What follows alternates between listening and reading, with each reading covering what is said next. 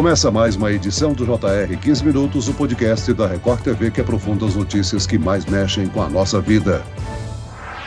Após meses com os números de casos confirmados da Covid-19 apresentando quedas em todo o país, o cenário de estabilidade na transmissão da doença começou a se modificar nos últimos dias. O estado de São Paulo confirmou a primeira morte causada pela nova variante do coronavírus, a BQ1, que circula hoje na Europa, China e Estados Unidos, e que causou o aumento de infecções em países como Alemanha e França. A nova variante pode gerar uma nova onda de contaminação? O aumento de casos é esperado? E qual a recomendação para a população? O 15 Minutos de hoje esclarece essas e outras dúvidas com o médico infectologista Marcelo Daia. Bem-vindo ao nosso podcast, doutor. Olá, Celso. É um prazer falar com vocês. Quem nos acompanha nessa entrevista é o repórter da Record TV, André Tal. André, além de São Paulo, que confirmou a primeira morte, a nova subvariante já foi detectada em outros estados, não é mesmo? Olá, Celso. Tudo bem, doutor Marcelo? Muito obrigado pelo convite. Exatamente, Celso. Outros casos da nova subvariante já foram registrados no Rio de Janeiro, no Rio Grande do Sul e no Amazonas por meio de sequenciamento genético realizado pela Fundação Oswaldo Cruz, a Fiocruz.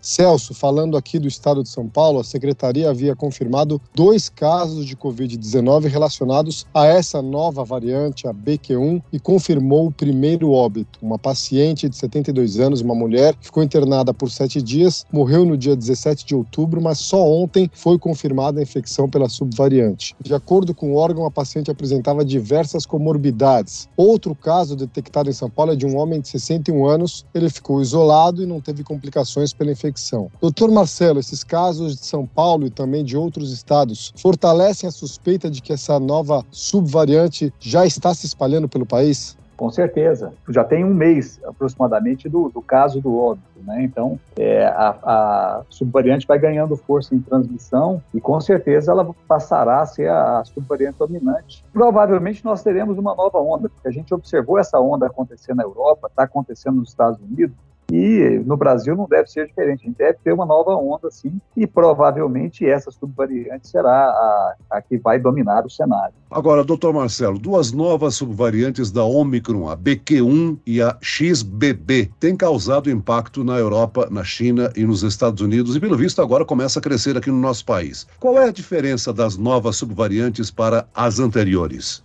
A característica da, da, da Covid, com a variante Ômicron e as subvariantes da Ômicron, é a capacidade de transmissão, que é maior, ela infecta com mais facilidade as outras pessoas, mas o que mais chama atenção é a capacidade de evasão de anticorpos. Ou seja, é, essa subvariante, ela tem uma capacidade de escapar dos anticorpos que já foram produzidos, seja pela doença, seja pela vacina. Então, mesmo vacinado, a pessoa ainda se infecta e ainda tem sintomas da doença. Vale a pena a gente lembrar também que uma característica num cenário de pessoas altamente vacinadas, como é o nosso, e a gente observa o que aconteceu na França, que o cenário era parecido, não houve um aumento tão importante de internações e de óbito. Houve um boom de diagnóstico, um aumento do número de casos, mas não se observou esse mesmo percentual em termos de internações e de óbito. Isso quer dizer, doutor, que apesar da transmissibilidade ser a tendência de ser maior, essas subvariantes elas não são tão perigosas quanto o que a gente viu no começo da pandemia? Sim, sim, elas não são tão agressivas, em parte pelo fato de adaptação do vírus e em grande parte pela vacinação, o cenário de vacinação já ser bastante elevado. Agora, doutor Marcelo, os hospitais têm registrado um aumento do número de internações de pacientes com a Covid, né, com essa subvariante. Nós estamos observando um aumento de internações de síndrome respiratória. Parte deles é por Covid ainda, mas grande parte por influenza e outros vírus de doenças respiratórias. Então, a gente tem que entender o que Covid elevou, aumentou um pouco o diagnóstico, aumentou um pouco a internação, mas não na mesma proporção do número de casos. E até porque a gente tem testado bem menos, os hospitais têm testado menos também. A gente não tem mais aquela preocupação de testar todos os pacientes que entram é, eletivamente para o hospital. A gente testa quando a gente tem uma suspeita clínica, então a gente tem testado menos. É, mas proporcionalmente o que tem elevado são síndromes respiratórias, síndrome respiratória aguda grave, que aí pode ser Covid e também pode ser influenza. O senhor está falando em testagem. A ampliação de testagem da Covid-19, ela pode descobrir se a variante BQ1 já está causando transmissões localmente? Sim, sim. Se a gente ampliar a testagem, é, testagem e sequenciamento, a gente voltar a fazer isso com uma rotina maior, e eu acho que isso é muito importante para que a gente entenda o cenário epidemiológico, se ela já está dominante ou não.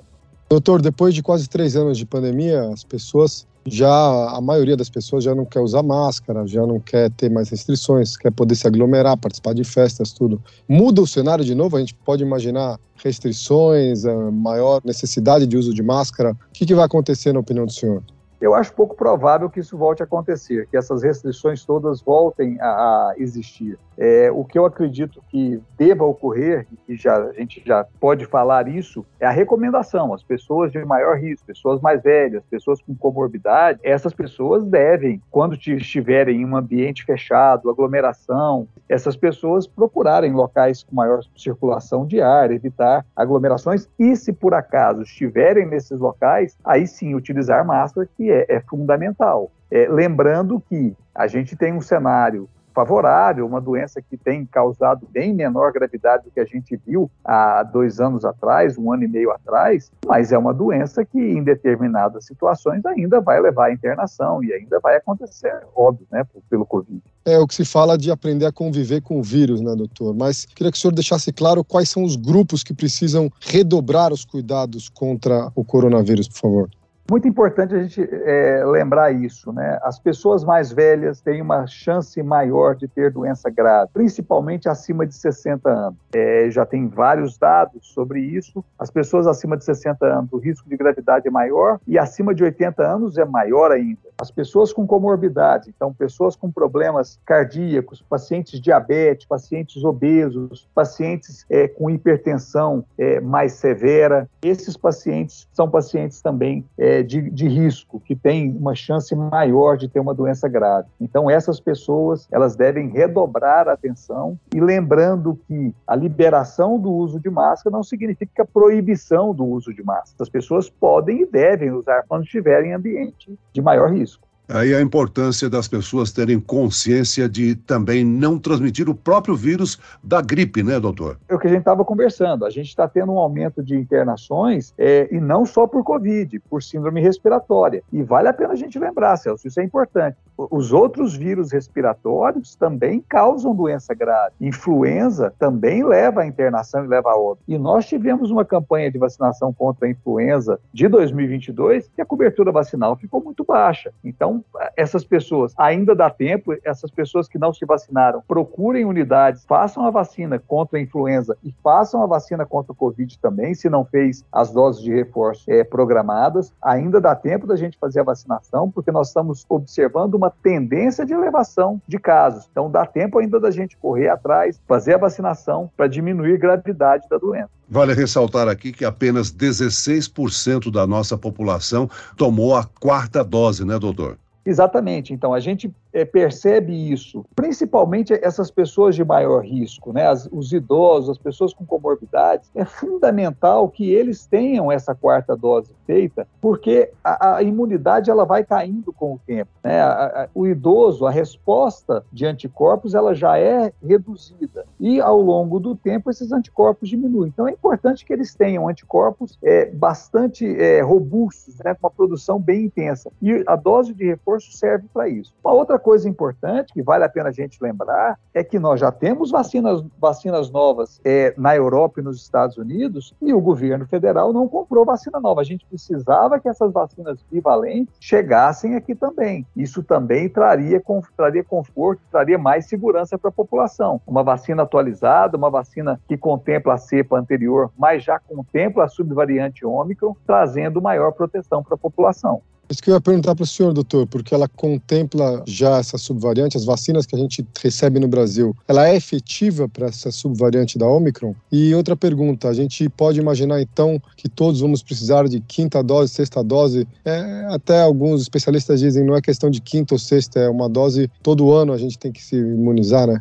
É, então, pelo, pelo que a gente observa, da, da questão do próprio vírus, da característica dele de evasão de anticorpos, e daqui a produção de anticorpos pela vacina cai ao longo do tempo, ao longo de alguns meses, claramente é, pessoas, grupos específicos precisarão de vacinação rotineira. Provavelmente essa vacinação vai ser anual. É, as vacinas novas não chegaram no Brasil ainda. É, eu não tenho informação, porque o Ministério não passou isso, se ele está negociando a compra de vacinas novas, vacinas bivalentes. É, seria muito importante que isso acontecesse. Existem fora, olhando para a China e para a Índia, já estão utilizando vacinas intranasais lá também como reforço, que é uma vacina que dá uma proteção de mucosa muito boa, diminuindo inclusive chance de infecção pelo vírus. Então a gente tem coisas novas acontecendo fora do Brasil que ainda não chegaram aqui e que talvez pelo processo eleitoral e tudo mais é, ficou em segundo plano, mas está na hora da gente retomar o foco no, no, Brasil atual e pensar em comprar vacinas modernas, é, incentivar a produção pelo Butantan, pela Fiocruz dessas essas vacinas mais atuais para que a população possa utilizá-las.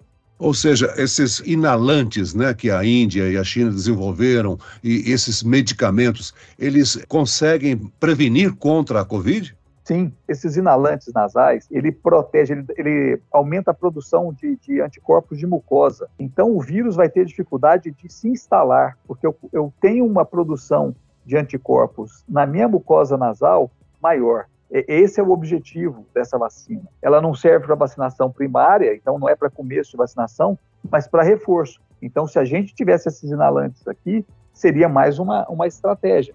Não é picada, é fácil de aplicação, então seria é, mais fácil para a gente utilizar.